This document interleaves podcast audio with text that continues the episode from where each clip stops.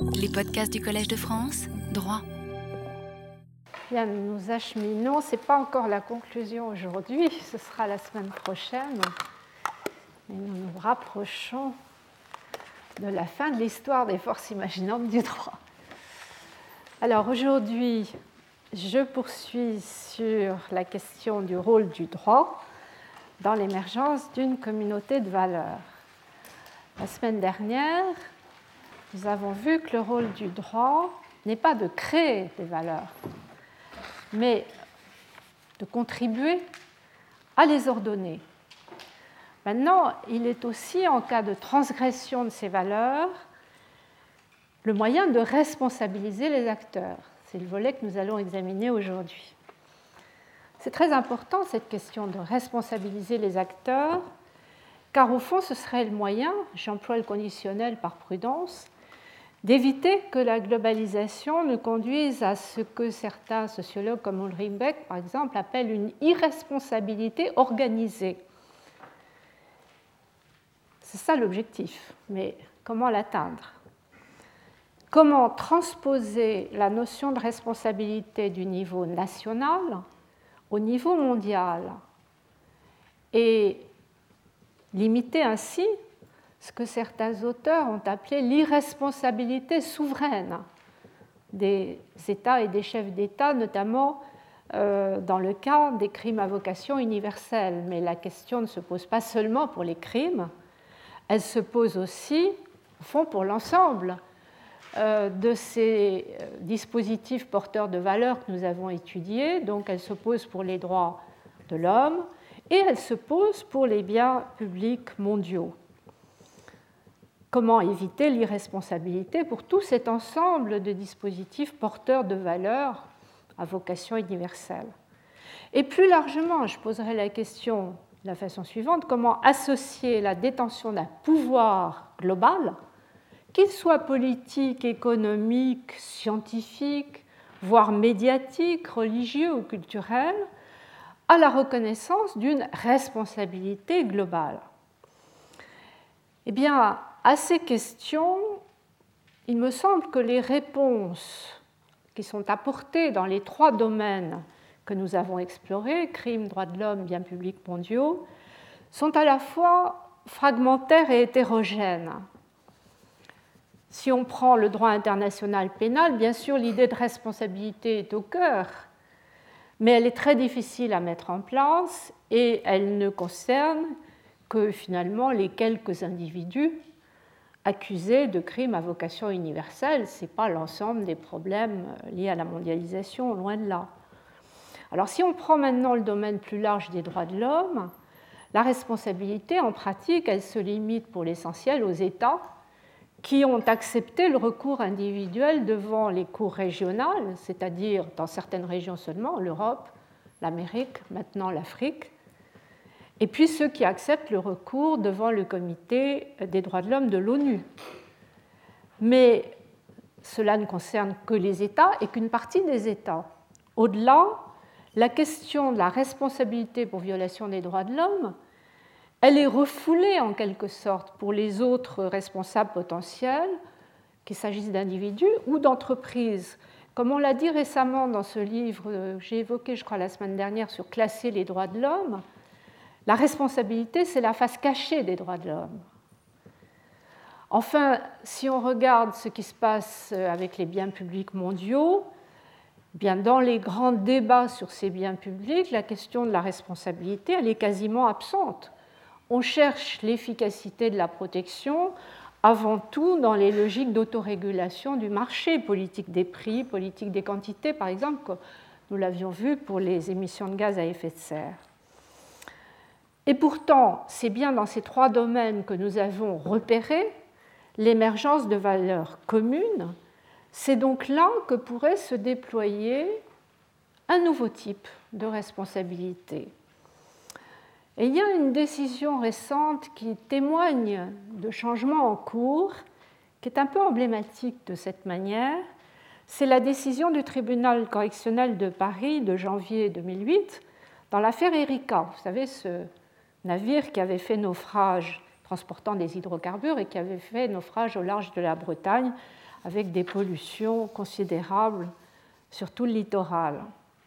Alors ce jugement de janvier dernier illustre, me semble-t-il, de façon assez exemplaire deux aspects indissociables dans le renouvellement de la responsabilité.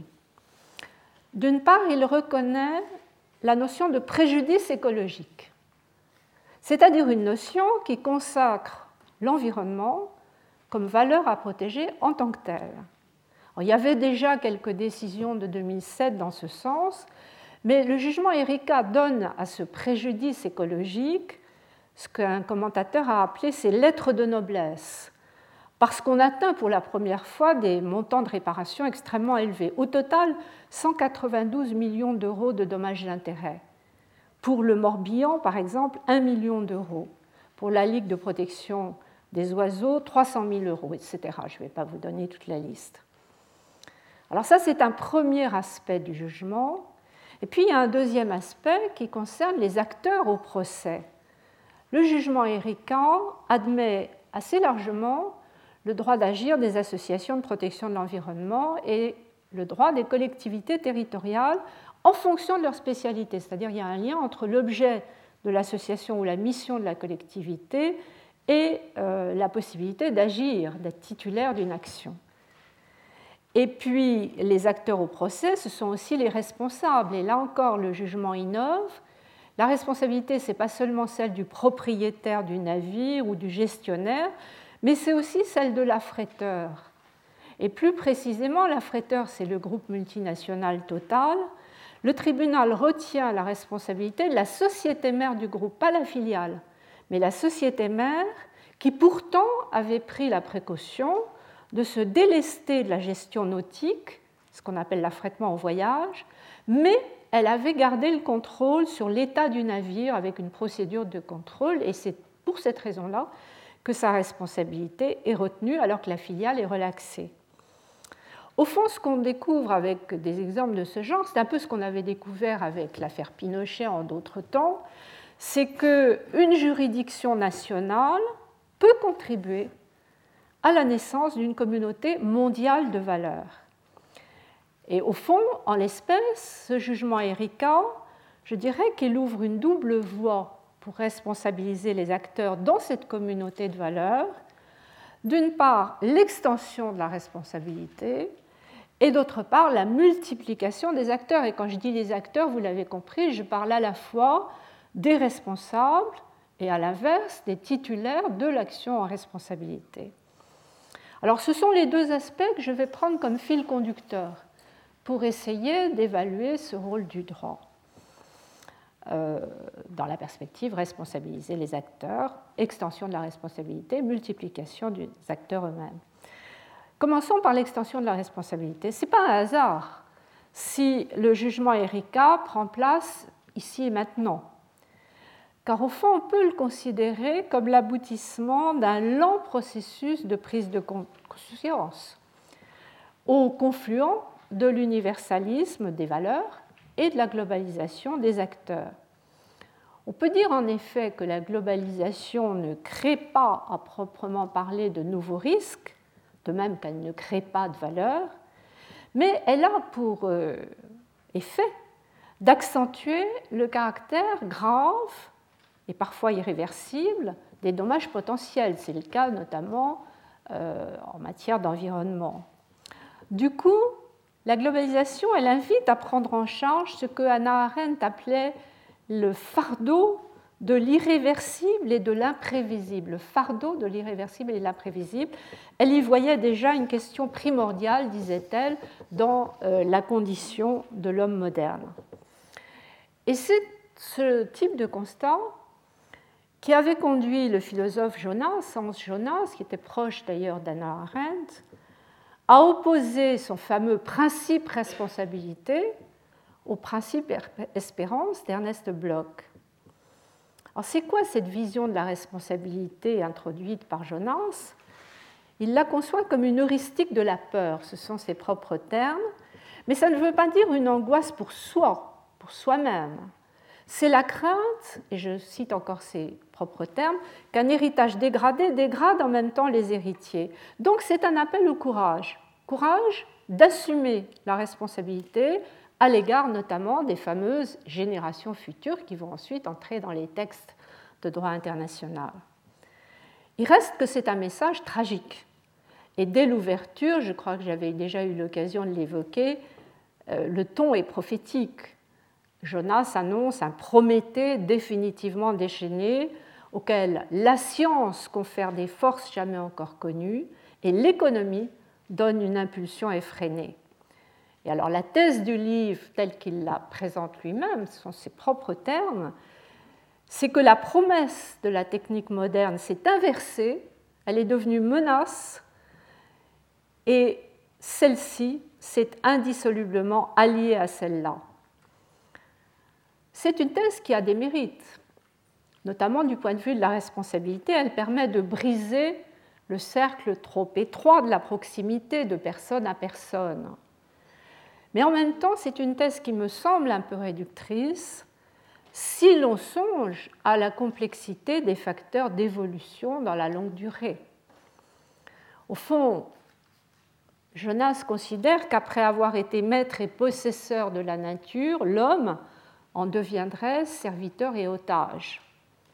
Mais ça ne nous fait pas sortir d'une logique qui me semble un peu dépassée, qui est une logique unilatérale qui ne tient pas compte des dialectiques interactives et évolutives qui sont à l'œuvre dans les relations, relations entre humains, relations entre humains et non humains, nous avons évoqué il y a quelque temps dans le cours. Alors j'ai envie de dire, évitons de diaboliser Prométhée et examinons plutôt, c'est ce que suggère d'ailleurs Paul Ricoeur dans son texte sur le concept de responsabilité, examinons les emplois contemporains de la notion de responsabilité pour tenter de comprendre comment l'extension de l'obligation de répondre conduit peut-être vers un nouveau type de responsabilité que certains civilistes appellent responsabilité prévention, élargie dans l'espace et dans le temps, qui pourrait contribuer à l'émergence d'une communauté mondiale de valeurs. Alors d'abord l'extension de l'obligation de répondre. On peut l'observer euh, dans des domaines apparemment très différents, comme la responsabilité pénale, j'y reviens toujours pour les crimes à vocation universelle, ou une responsabilité qui est d'abord civile ou administrative, mais qui devient parfois pénale, au confluent des droits de l'homme et des biens publics mondiaux. Et là, nous retrouvons les exemples de l'environnement ou de la santé. Et là, je dirais, plus encore que la notion de crime contre l'humanité, qui déjà élargit la réponse à toute l'humanité, une notion comme préjudice écologique va transformer l'obligation de répondre. Pourquoi? Bien Parce qu'au lieu de répondre à une personne, à autrui, la personne directement lésée par la faute civile ou pénale, il s'agit de répondre de quelque chose, répondre d'une situation, afin de préserver un état, l'équilibre écologique par exemple, nécessaire à la vie collective. Répondre à, répondre de, ce n'est pas la même chose. Au fond, on va situer avec des notions de ce genre la responsabilité en dehors ou au-delà des relations entre personnes, des relations interpersonnelles. C'est une extension qui pourrait marquer l'entrée de la notion de devoir dans la sphère des droits de l'homme. Et là, on peut s'inquiéter parce que cette notion de devoir, c'est très bien expliqué dans l'article du livre classé Les droits de l'homme, la notion de devoir, elle avait toujours été maintenue à l'ombre des droits de l'homme pour éviter le risque de récupération politique par des régimes autoritaires ou totalitaires qui s'appuient sur les devoirs de l'homme, alors que les droits de l'homme sont conçus originellement comme opposables au pouvoir. Ce qui fait que plutôt que de rattacher le devoir aux droits de l'homme, je pense qu'il vaudrait mieux le rattacher à la notion de bien public mondial. Et c'est, me semble-t-il, un peu la perspective qui inspire, dans le prolongement du fameux Grenelle de l'environnement, le rapport qui a été établi sous la direction de Corinne Lepage, le, rapport de la mission Lepage, mission qui avait été mise en place il n'y a pas longtemps, en novembre 2007, dans le prolongement d'un groupe qui s'appelait Démocratie et écologie, pour préparer la transposition en France de la directive européenne sur la responsabilité environnementale de 2004. Alors, il y a un rapport d'étape de cette mission, tout récent, janvier 2008, dans lequel les auteurs marquent d'emblée le lien entre prévention des risques et responsabilité des acteurs. Il revient, disent-ils, au système juridique de promouvoir un cercle vertueux dans lequel chaque acteur de la chaîne peut voir sa responsabilité engagée. Mais le rapport ne se limite pas à la transposition de la directive européenne de 2004. Il souligne, et c'est intéressant les mots qui sont employés, il souligne que la santé et l'environnement constituent des biens collectifs. Alors il ne dit pas biens collectifs mondiaux, mais il dit des biens collectifs appartenant au patrimoine commun de la nation qui est peut-être un peu réducteur par rapport à la notion de patrimoine commun européen ou de patrimoine commun euh, des êtres humains qui est notamment dans la charte constitutionnelle. Mais quoi qu'il en soit, le rapport en déduit, il est plus que normal, formule un peu bizarre, que les atteintes graves portées à ces biens collectifs soient de nature pénale et non civile. Ce qui fait que le rapport préconise sans même attendre l'adoption de la proposition de directive européenne sur la responsabilité pénale. C'est une proposition qui circule depuis 2007. La directive n'est pas encore adoptée. Mais déjà, le rapport Lepage propose de créer un délit général d'atteinte à l'environnement dont le contenu pourrait être calqué sur la proposition de directive même si on a des réserves sur cette terminologie de patrimoine commun de la nation, et si on peut préférer la terminologie de bien collectif, je crois que ce qui est important, c'est que ce rapport Lepage est significatif d'une extension de l'obligation de répondre qui est construite juridiquement de façon très précise, très technique, à la fois en droit pénal et en droit civil. Sur la responsabilité administrative, le, rapport me semble moins novateur, moins créatif. Mais en droit pénal, la proposition de directive serait transposée donc par avance dans le livre 5 du Code pénal, qui serait renommé infraction en matière de santé publique et d'environnement, avec des articles très précis pour incriminer par exemple le rejet de déchets dangereux ou de substances alors, des substances qui sont qualifiées de nature à mettre en péril la santé de l'homme, des animaux ou le milieu naturel. Donc, on a vraiment tout l'éventail. Et puis, il y a un texte sur les délits d'imprudence et un texte sur la mise en danger d'autrui dans le cadre de ces atteintes d'origine environnementale. Donc, il y a un effort d'extension du côté pénal.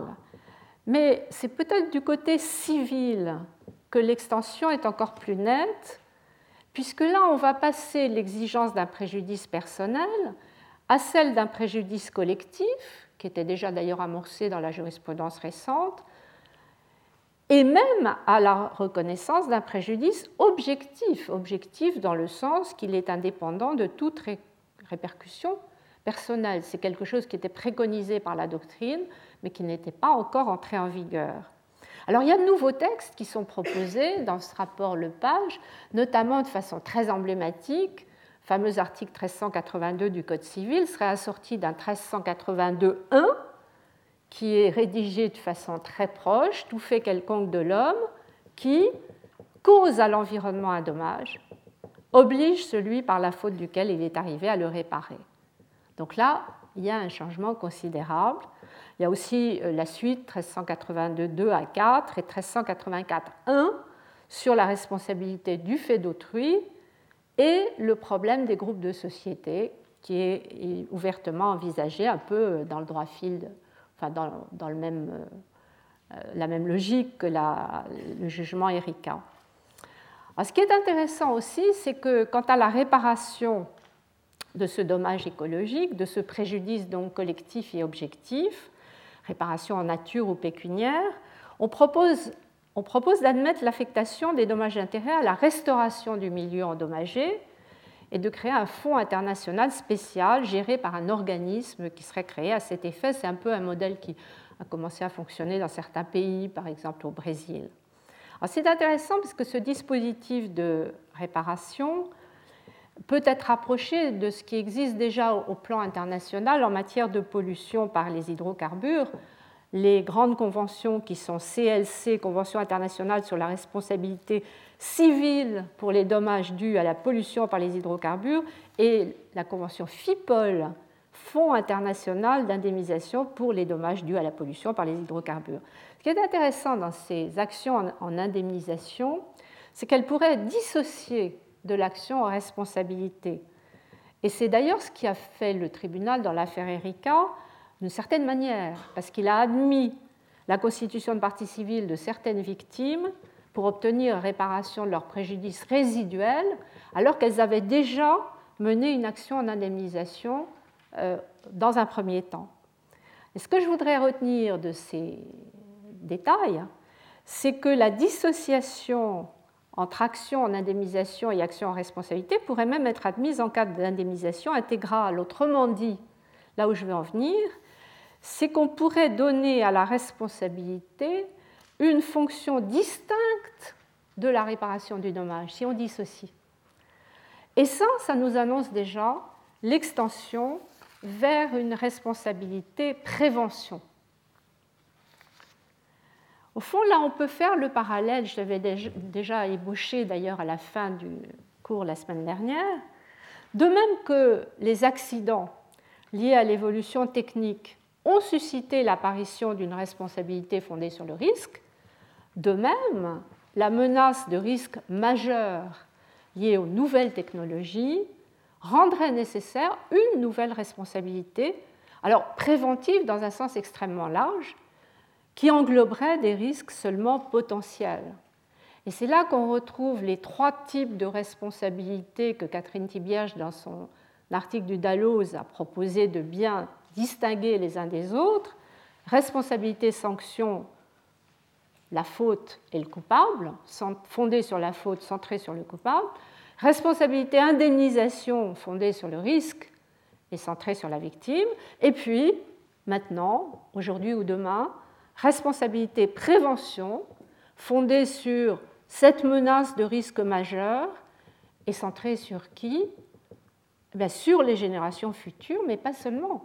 Plus largement sur la protection du non-humain au-delà des personnes. Alors il me semble que c'est une conception qui pourrait contribuer à résister à ce que l'on craint quand on lit les commentaires euh, sur le principe de précaution. On voit les craintes de la doctrine. C'est une conception qui pourrait résister au décrochage vers l'irrationalité d'une éthique de la peur. Au fond, c'est une conception qui ne se fonde pas exactement sur une éthique de la peur, qui ne se fonde pas sur cette idée qui aurait face aux catastrophes, la nécessité de bloquer l'investigation scientifique, de bloquer la délibération politique. Ce n'est pas une conception immobiliste. Au contraire, d'une certaine manière, cette responsabilité prévention, elle devrait inciter à développer les recherches pour mieux tenir compte de la complexité de phénomènes dont les causes et les effets se combinent, interagissent les unes par rapport aux autres. Car les risques technologiques entrent en interaction avec les risques dits naturels et deviennent globaux dès lors qu'ils se situent dans tout l'espace planétaire et développent leur effet dans la longue durée, espace-temps, sont élargis l'un et l'autre. Il ne s'agit plus au fond du temps historique qui est propre à chaque pays, mais d'un temps long, et c'est ce temps long qui appelle le nouveau qualificatif désignant maintenant ce qui pourrait résister dans la longue durée, le fameux qualificatif du durable.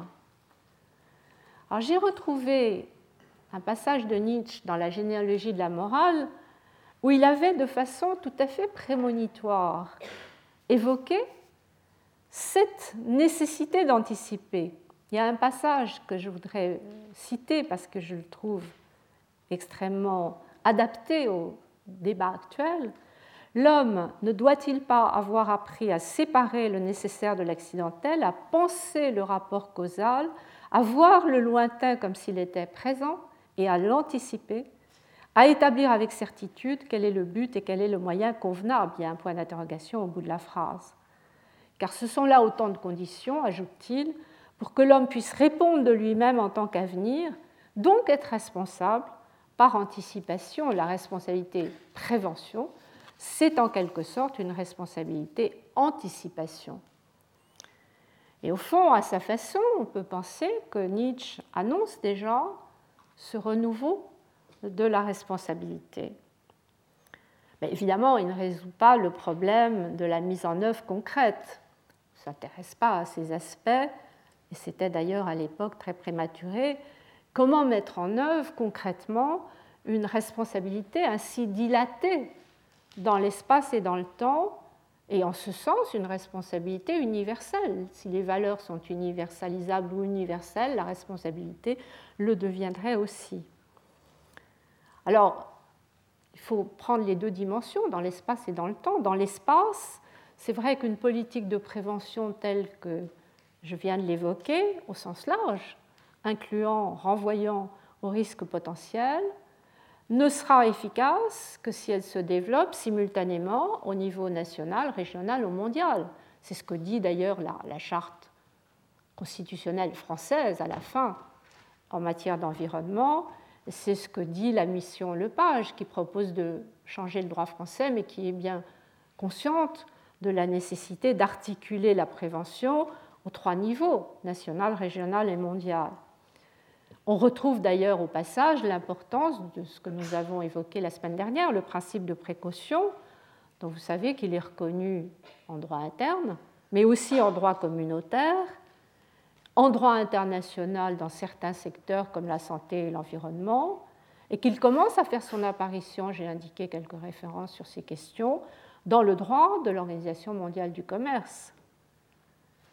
Ça, c'est pour l'extension dans l'espace. Elle n'est pas réalisée, mais on voit déjà par quelle voie elle peut passer, comment elle peut se concrétiser. Et au niveau régional, c'est vrai que l'Europe apporte déjà euh, beaucoup de réponses à travers ces directives que j'ai évoquées pour le cas de l'environnement. Maintenant, il y a la question de l'extension de la responsabilité dans le temps. Et ça, c'est une question plus difficile.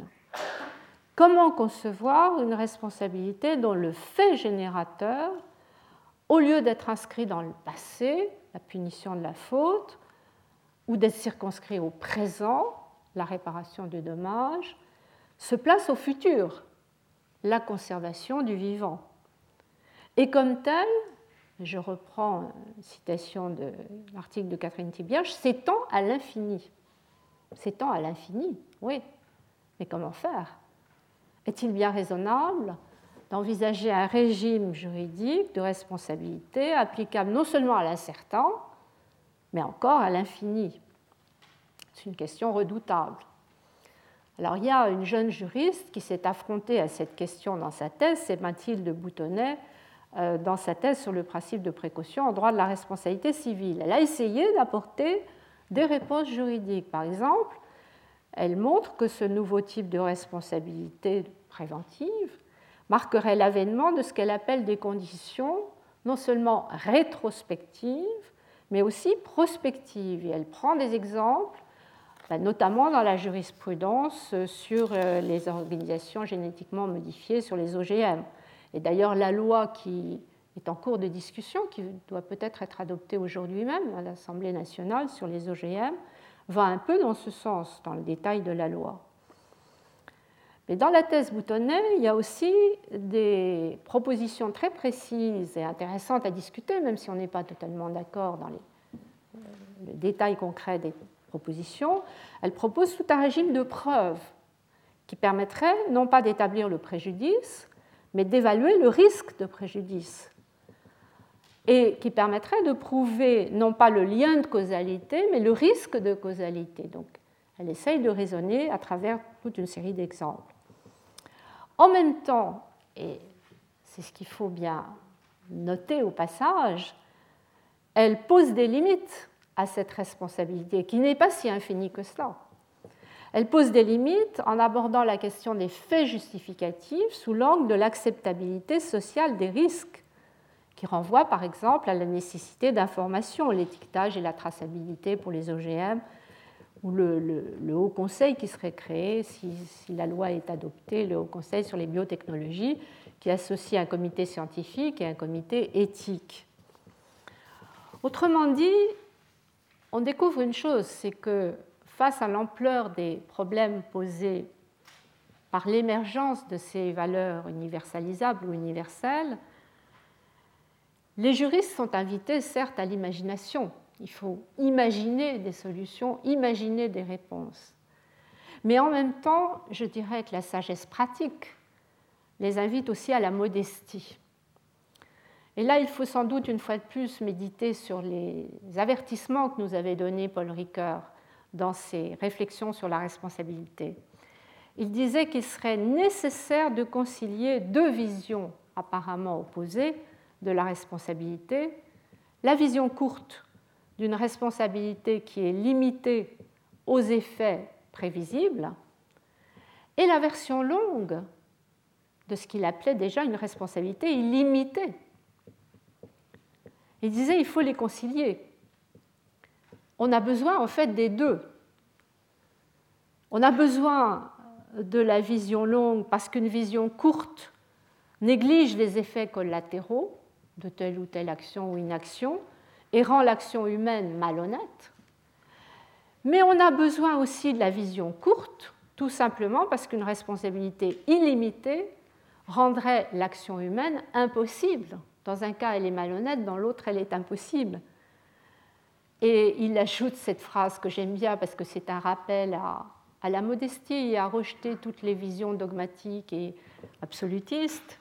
Il dit c'est bien un signe de la finitude humaine que l'écart entre les effets voulus et la totalité indénombrable des conséquences de l'action, l'écart entre les effets voulus et la totalité indénombrable des conséquences de l'action, soit lui-même incontrôlable. Finitude humaine. Alors il conclut par cet avertissement que l'extension de la responsabilité dans l'espace, c'est ce dont nous venons de parler, et surtout l'allongement dans le temps de la portée de la responsabilité, pourrait avoir un effet inverse de l'effet souhaité, dans la mesure où le sujet de la responsabilité, si on est en trop dans l'espace et dans le temps, pourrait devenir insaisissable. Il nous ramène donc à la question du sujet, à la question des acteurs. Et on peut ajouter à sa remarque, le sujet risque de devenir d'autant plus insaisissable que précisément l'extension de la responsabilité s'accompagne de la multiplication des acteurs dans le procès en responsabilité. Donc il y a évidemment un lien entre l'un et l'autre, l'extension de la notion et la multiplication des acteurs. Alors je voudrais en maintenant à ce deuxième point, la multiplication des acteurs. il faut peut-être revenir, si peu que ce soit, à l'étymologie qui paraît simple au départ. La responsabilité, c'est l'obligation de répondre. Mais précisément, l'extension de cette obligation, dont nous venons de parler, brouille la question de savoir à qui répond, à qui on répond et qui répond à qui. D'autant que les acteurs se multiplient avec l'émergence d'une communauté mondiale. La communauté mondiale, ben, à la différence des communautés nationales, elle rassemble des États. Donc les États sont des acteurs majeurs. Mais la communauté mondiale, ce n'est pas une communauté interétatique ou internationale. J'ai eu l'occasion de le dire au tout début du cours sur cette euh, affaire de communauté mondiale. C'est une communauté interhumaine, j'avais employé cette expression, qui rassemble aussi des acteurs non étatiques. Et dans un cours précédent euh, sur la refondation des pouvoirs, j'avais longuement travaillé sur ces acteurs non étatiques, les acteurs économiques, les acteurs civiques, notamment les organisations non gouvernementales, et les acteurs scientifiques, le rôle majeur des experts que nous avons vu très présent, notamment dans le domaine de la santé ou de l'environnement. Autrement dit, en cas de transgression des valeurs communes, cette multiplication des acteurs va transformer l'action en responsabilité. Qu'il s'agisse de déterminer les responsables ou qu'il s'agisse de dire quels sont les titulaires de l'action en responsabilité. Alors du côté des responsables, Eh bien, on a eu l'occasion de le voir, je dirais, dans, dans les trois domaines où on émergent des valeurs à vocation universelle. On l'a vu en droit international pénal, en droit des droits de l'homme, et on l'a vu à propos des biens publics mondiaux. La responsabilité est attribuée de façon, au fond, très fragmentaire, très hétérogène. Il n'y a pas une théorie générale, mais il y a des applications dispersées, secteur par secteur, application tantôt aux États, tantôt aux acteurs non étatiques, mais on n'a pas de panorama d'ensemble qui aurait une sorte de, logique de la responsabilité en ces matières. Donc on est obligé de reprendre ces questions en séparant les États des acteurs non étatiques. S'agissant des États, normalement, c'est le rôle du droit international pénal d'organiser la responsabilité des États le droit international général, de ce point de vue-là, a peu progressé. Il y a des années, on le sait bien, que la communauté mondiale essaye de dégager des règles qui permettraient de codifier la responsabilité des États. Ça avance très lentement. Il y a eu un document en 2001, un moment, une étape, mais une étape essentielle mais pas décisive, en 2001, la Commission du droit international a adopté un dispositif intitulé Responsabilité de l'État pour faits internationalement illicites. Et ce dispositif a été recommandé au gouvernement par une résolution de l'Assemblée générale des Nations unies de décembre 2001. C'est un dispositif encore très modeste car il abandonne la distinction qui avait été autrefois proposée par la Commission du droit international entre des crimes, crimes des États, par référence à une notion pénaliste, il faut punir les États criminels, et puis des délits qui renverraient à une notion civiliste de réparation. Donc il y aurait les États criminels à punir, puis les États simplement civilement responsables qui devraient réparer. Ça, c'est abandonné. C'est abandonné et le crime est remplacé par une notion plus vague de violation grave d'obligations découlant des normes impératives du droit international général. Donc le texte n'est pas très audacieux. Il n'est pas très audacieux non plus sur le terrain des contre-mesures, autrement dit des sanctions. Il n'y a pas grand-chose, la question reste ouverte. En revanche, c'est un texte qui constitue une étape parce qu'il consacre un régime de responsabilité des États pour atteinte aux intérêts d'un ordre public international qui vise toute la communauté internationale. On sort des relations purement bilatérales où un État est responsable vis-à-vis d'un autre État. Il y a l'idée d'une responsabilité vis-à-vis d'une communauté qui pourrait donc préfigurer la communauté mondiale.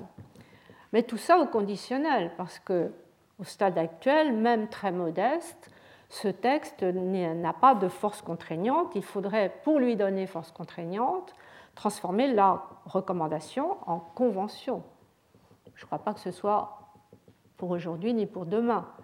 Les États sont peu disposés à adopter ce genre de texte. Ils préfèrent le bilatéral clairement au multilatéral en ces matières de responsabilité. Alors il pourrait y avoir un, un appui un soutien ou même un aiguillon du côté de la Cour internationale de justice, dans les domaines où elle a des compétences précises, par exemple en matière de génocide. Mais elle est toujours restée très prudente. Pour le génocide, on note une toute petite avancée malgré tout en 2007 euh, dans l'affaire de Bosnie. La Cour, dans sa décision de 2007, 26 février 2007, reconnaît le génocide de Srebrenica et surtout affirme l'obligation des États partis à la Convention de 1948 sur le génocide de ne pas commettre eux-mêmes le crime de génocide. Il y a un passage qui est très clair. Il serait paradoxal, dit la Cour, que les États soient tenus d'empêcher, dans la mesure de leurs moyens, des personnes sur lesquelles ils peuvent exercer une influence de commettre le génocide, mais qu'il ne leur soit pas interdit de commettre eux-mêmes de tels actes par l'intermédiaire de leurs propres organes ou des personnes sur lesquelles ils exercent un contrôle si étroit que le comportement de celle-ci est attribuable selon le droit international. En somme, ce que dit la Cour internationale de justice en 2007, c'est que l'obligation de prévenir le génocide implique nécessairement pour les États l'interdiction de le commettre. C'est une avancée, mais ça ne va pas plus loin, en ce sens que la Cour refuse d'attribuer le génocide à la Serbie, faute de prouver, dit-elle, un contrôle effectif de la Serbie sur la République Spreska. En outre, et bien que la Cour constate le manquement de la Serbie à son obligation de prévention, elle n'impose pas non plus de réparation. Et là, la raison est un peu différente, c'est qu'elle n'a pas pu établir, dit-elle, un lien de causalité entre le génocide et l'absence de prévention. Donc c'est une décision euh, qui reste malgré tout prudente. Ce qui fait que s'agissant des États et de leurs responsabilités à l'échelle mondiale, pour protéger les valeurs universelles ou universalisables, les principales sources, en cas de violation de ces valeurs, restent les sources que les internationalistes appellent les sources sectorielles, à commencer par les instruments relatifs aux droits de l'homme et puis plus récemment, il y a déjà des pistes intéressantes dans ce domaine, les biens publics mondiaux. Alors, au cas de violation des droits de l'homme, le Conseil des droits de l'homme de l'ONU, qui vient de remplacer l'ancienne commission, n'a pas encore fait ses preuves, il faut lui laisser sans doute un peu de temps. Mais en cas de violation des droits de l'homme, pour l'essentiel, à l'heure actuelle, la responsabilité se limite, je le disais tout à l'heure, aux États qui ont accepté le recours individuel, donc aux États qui peuvent faire l'objet d'un contrôle international. Encore faut-il noter que ce contrôle international n'est juridictionnel qu'au niveau régional. Ce sont les cours qu'on connaît, Cour européenne des droits de l'homme, Cour interaméricaine, Cour africaine maintenant, quelques régions seulement du monde, et uniquement le niveau régional. Alors au niveau mondial, qu'est-ce qui se passe? Ben, Il y a un contrôle, notamment par le Comité des droits de l'homme de l'ONU, avec le protocole additionnel qui permet le recours individuel auprès de ce comité, mais c'est un recours non juridictionnel. Cela étant, je suis quand même relativement optimiste en ce qui concerne le Comité des droits de l'homme, dans la mesure où il y a une évolution dans la façon dont le recours fonctionne et dont le contrôle fonctionne, même si la procédure est plus coopérative que coercitive, parce que la procédure se fonde d'abord sur des rapports fournis par les États, le contrôle prend un caractère qu'on pourrait dire non pas juridictionnel, mais contentieux, quand il est déclenché, et c'est de plus en plus souvent le cas, sur plainte d'une victime. C'est rarement déclenché sur plainte d'un autre État, mais souvent sur plainte d'une victime. Et là, il y a donc un recours contentieux, d'autant que la constatation, les constatations du comité sont définitives J'aime bien la formule qu'emploie Frédéric Sud, qui est un bon spécialiste du droit international des droits de l'homme, quand il dit il n'y a pas autorité de la chose jugée, mais il y a autorité de la chose constatée. La chose constatée prend un caractère définitif. En plus, il note que le comité des droits de l'homme estime, et il est parfois suivi, il estime que l'État concerné doit prendre les mesures appropriées pour donner un effet juridique à ces constatations. Autrement dit, alors il introduit des nuances subtiles, mais on a besoin de ce genre de nuances pour marquer les lentes évolutions, mais les évolutions quand même du droit international. Il dit ces constatations du comité, juridiquement, ne sont pas obligatoires, mais elles ne sont pas seulement déclaratoires. Elles ont des effets. Par exemple, en 1999, il n'y a pas longtemps, l'Équateur a reconnu sa responsabilité à la suite des constatations du comité pour des faits de torture et il a mis en œuvre l'accord d'indemnisation qui était demandé par le comité. Alors il y a quelques, quelques éléments d'appréciation plus, plus globaux. Quand le comité estime qu'environ 25% de ses décisions connaissent une suite satisfaisante, ce n'est pas énorme, mais c'est quand même mieux que rien. Cela dit, il a introduit un bémol il n'y a pas longtemps en disant que depuis 2003, la situation se dégraderait plutôt qu'elle ne s'améliore. Donc tout cela reste euh, fragile. Fragile, mais euh, le système comité des droits de l'homme sert en même temps de modèle. Il inspire d'autres contrôles non juridictionnels plus circonscrits, par exemple en matière de lutte contre la torture, contre le racisme, on a un système de constatation du même ordre. Alors le plus extraordinaire, et je crois le plus intéressant peut-être euh, par rapport à la problématique du cours, c'est que ce modèle du Comité des droits de l'homme des Nations Unies a fait son apparition dans le domaine des biens publics mondiaux. Car au fond, le dispositif d'observance du protocole de Kyoto que nous avons évoqué à propos du changement climatique ressemble au modèle Comité des droits de l'homme. Comme en matière de droits de l'homme, le dispositif d'observance de Kyoto euh, met l'accent sur une approche coopérative plus que coercitive, mais il n'exclut pas pour autant l'idée de responsabilité. Alors ce dispositif, il est intéressant à regarder du point de vue technique. Je vous ai donné quelques références pour ceux qui voudraient entrer plus dans le détail. Il systématise, au fond, j'ai envie de dire, la méthode de la carotte et du bâton en créant un double mécanisme. Il y a un mécanisme de prévention qui est exercé par le groupe de facilitation qui est devenu maintenant la chambre de facilitation. C'est intéressant le changement de terminologie qui marque quand même dans quel esprit euh, le mécanisme pourrait fonctionner.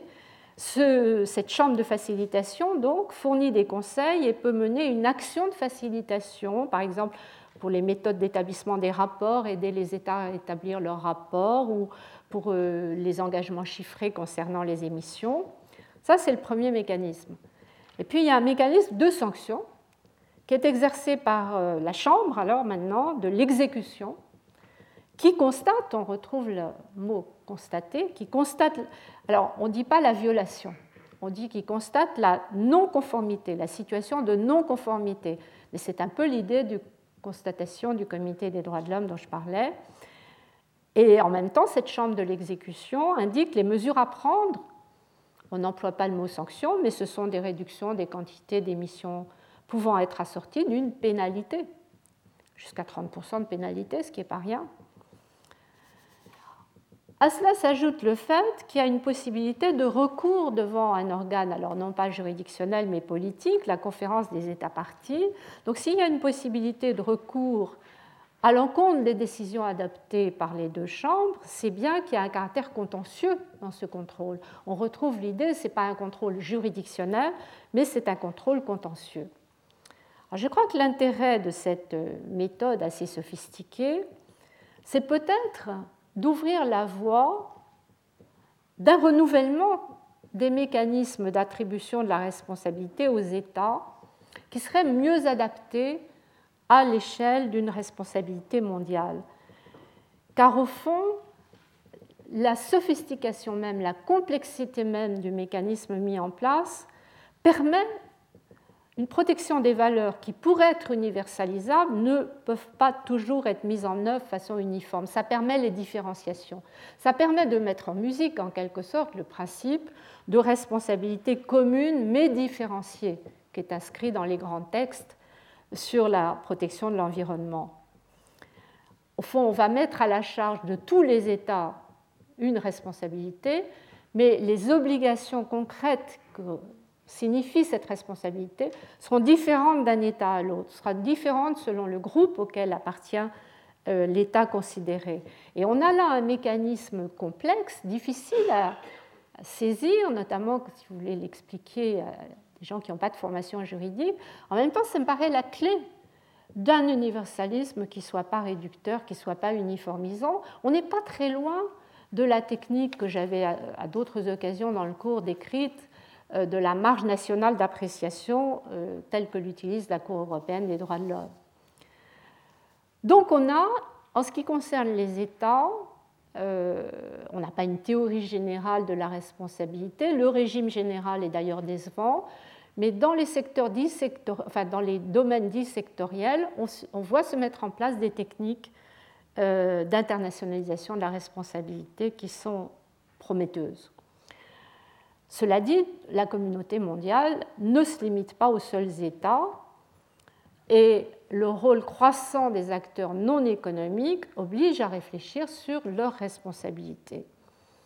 Alors je ne vais pas revenir sur la question des individus dont la responsabilité peut être mise en cause pour des crimes à vocation universelle. On sait que euh, ça joue soit devant les juridictions internationales, soit devant les juridictions nationales à compétences parfois élargies. Je ne reviens pas sur les débats sur la compétence universelle, on en avait parlé l'année dernière au cours.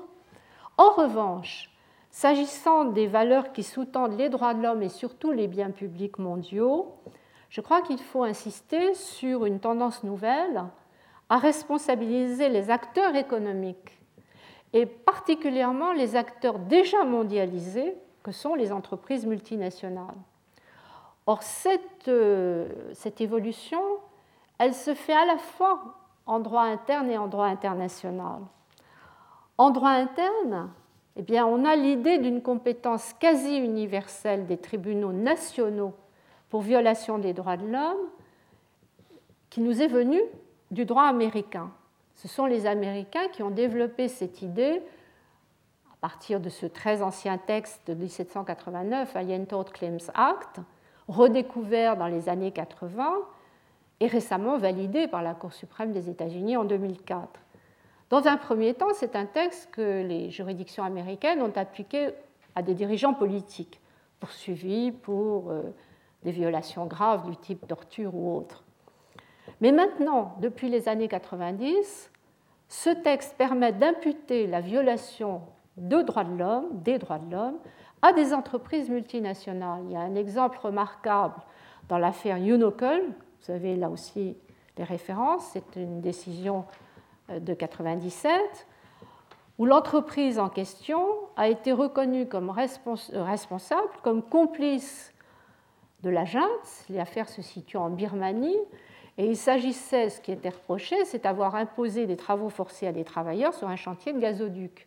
Donc des faits commis en Birmanie, des victimes étrangères, et les tribunaux américains ont reconnu la compétence leur compétence pour condamner l'entreprise. Dans la même affaire, d'ailleurs, il y a eu des poursuites en France. C'était l'avocat William Bourdon qui avait déposé une plainte pour séquestration arbitraire concernant le groupe Total, un autre volet de l'affaire de Birmanie.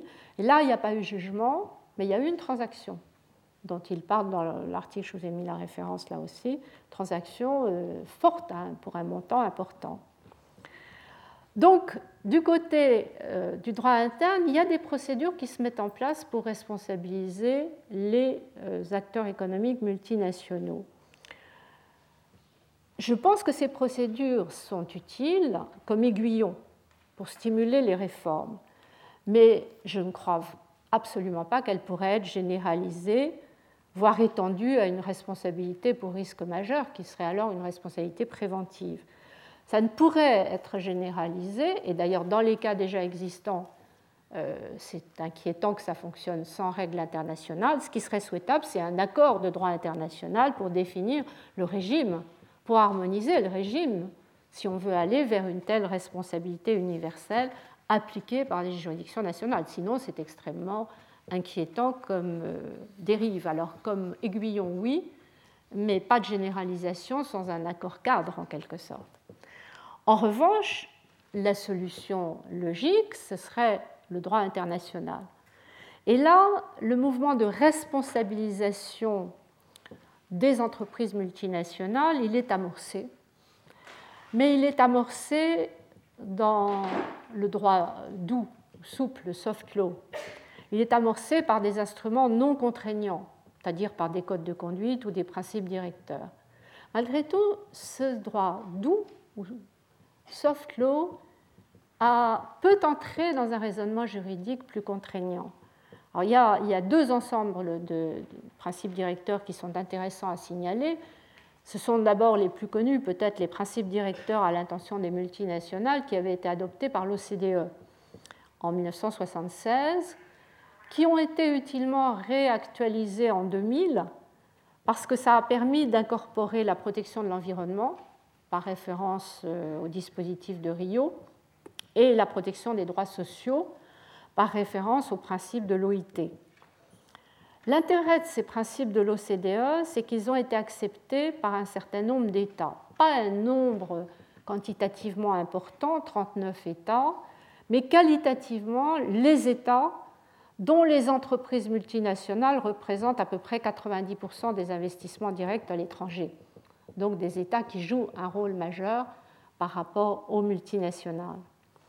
Donc ces principes sont considérés maintenant par les avocats qui travaillent dans ce secteur comme un maillon stratégique dans la recherche de solutions efficaces pour rendre concrète la responsabilité sociale des entreprises. Je cite le rapport de l'association Sherpa créée précisément par euh, William Bourdon pour agir dans ces domaines.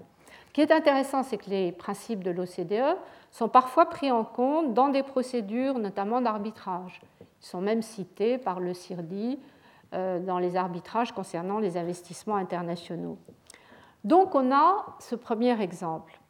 Alors il y a un deuxième exemple que je suis de près, je vous en ai parlé à plusieurs reprises, c'est quelque chose d'encore très évolutif. Ce sont les principes sur la responsabilité en matière de droits de l'homme, c'est plus précis, les principes sur la responsabilité en matière de droits de l'homme des sociétés transnationales et autres entreprises, principes qui ont été adoptés en 2003 par la sous-commission des droits de l'homme qui avait été, c'est un groupe qui avait été mis en place par la Commission des droits de l'homme au sein de la sous-commission. Alors ces principes de 2003 sont fondés sur un, argument qui mérite d'être rappelé, c'est qu'il y a un nombre croissant d'entreprises qu'aucun système national n'a la capacité de contrôler à lui seul. D'où la nécessité de reconnaître des obligations et des responsabilités dans le domaine des droits de l'homme. Alors le texte avait été accueilli de façon très tiède par la Commission des droits de l'homme, mais il a été soutenu vigoureusement par le Haut Commissariat aux droits de l'homme et les principes ont été relancés au sein du nouveau Conseil par la désignation d'un expert indépendant. Donc ça reste dans les tuyaux, si j'ose dire, euh, de l'ONU. La nouveauté du projet, c'est qu'il prévoit non seulement des évaluations par les entreprises elles-mêmes, auto-évaluation, ça va peut-être pas très loin, mais des contrôles périodiques par des mécanismes nationaux et internationaux.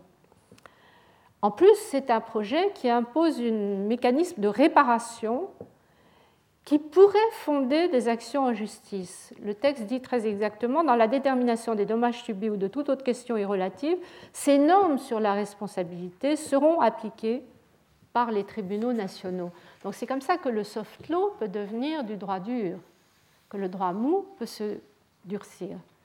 En plus, je dirais que ce mécanisme général, au fond, adopté en 2003, adopté par la sous-commission, pas encore adopté par la communauté des États, pourrait s'appliquer à des dispositifs de portée plus circonscrite. Et je pense à ces guidelines, à ces lignes directrices lancées dans le, droit dans le domaine du droit de la santé, je vous en avais parlé dans la séance sur le droit de la santé, par le rapporteur spécial Paul Hunt à l'intention des laboratoires pharmaceutiques. Il a lancé des principes directeurs. Il pourrait y avoir une sorte d'articulation des principes directeurs généraux de la sous-commission et des principes directeurs spéciaux lancés par tel ou tel rapporteur spécial dans tel ou tel secteur particulier. Il resterait bien sûr à harmoniser euh, ensuite, quand le relais sera pris par les juridictions nationales, la question de l'attribution de la responsabilité aux personnes morales. Les systèmes de droit sont très disparates en la matière et il faudrait également avoir une sorte de cadre général, d'accord international pour euh, l'attribution de la responsabilité au sein des groupes multinationaux. Là, il y a tout un travail qui reste à faire parce que euh, les règles sont différentes d'un pays à l'autre. Le jugement Erika apporte certainement sa contribution, le rapport Lepage aussi, mais on aurait besoin d'un cadre euh, harmonisé au plan international. Et c'est un peu la même exigence qui apparaîtra dans le cas des titulaires d'action car la multiplication des acteurs, je vous le disais d'emblée, ça concerne les responsables, mais ça concerne aussi les titulaires de l'action en responsabilité. Alors là, bah, on est encore dans l'extrême diversité. Chaque système national apporte, applique sa conception, notamment dans le cas du préjudice écologique. Il y a une avancée du jugement Erika, mais euh, qui vaut pour la France, qui admet très largement l'action des associations, de certaines collectivités territoriales, à condition d'ailleurs qu'elles établissent euh, leur mission spécifique, mais ça ne va pas plus loin. Au plan international, il resterait harmonisé. De même, la suggestion du rapport Lepage de relancer le projet de loi sur les actions de groupe, sur les victimes qui se groupent à l'occasion d'un dommage particulier ou d'une affaire particulière, ou encore la proposition du rapport Lepage de protéger les experts lanceurs d'alerte, c'est-à-dire de créer un statut particulier pour ceux qui ne sont pas directement des titulaires d'action, mais sont en, amont de l'action. C'est grâce aux lanceurs d'alerte que l'action ensuite pourra, être, euh, pourra avoir lieu. Avoir un statut des lanceurs d'alerte, c'est bien au niveau national, mais ce serait encore mieux au niveau international, au niveau mondial. Maintenant, si on regarde du côté du droit international, on est encore très loin d'une théorie générale des titulaires de l'action en responsabilité. Il y a simplement des disons, quelques, quelques pistes qui se dessinent.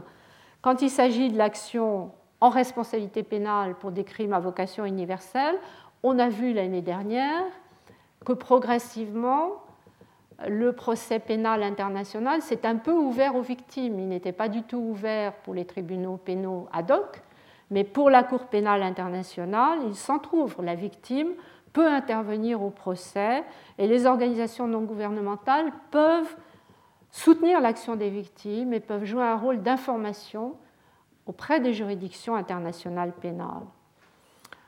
Alors, dans ce domaine des titulaires d'action, la grande nouveauté, on pourrait sans doute dire la grande révolution juridique, c'est malgré tout l'action individuelle, le recours individuel en matière de droits de l'homme contre les États, la fameuse clause du recours individuel qui permet essentiellement au niveau régional, mais aussi maintenant au niveau du mondial du Comité des droits de l'homme de l'ONU de saisir d'une plainte contre un État un organe international qui va instruire cette plainte pour violation des droits de l'homme. C'est quand même pas rien.